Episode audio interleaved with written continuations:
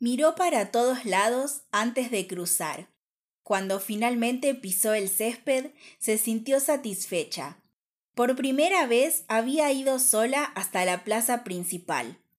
Pero allí no había nadie. Casi todos estaban en el festival, y el resto probablemente dormía. Después de mucha reflexión, decidió que prefería contar los bancos de madera que ir a los juegos.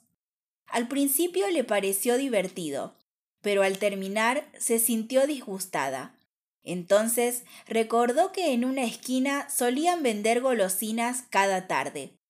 Indecisa, dio un par de vueltas alrededor de los árboles antes de aparecer frente a un pequeño kiosco rodante. Para su decepción, no había quien la atendiera.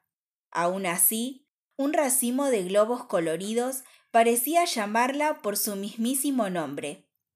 Con un poco de vergüenza, aunque sabía que nadie la miraba, se aproximó hasta ellos.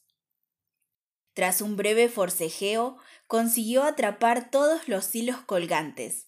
Sin embargo, su alegría se esfumó rápidamente ya que una mano helada e invisible arrancó de su puño las delgadas cuerdas y esparció a los cuatro vientos el conjunto de colores.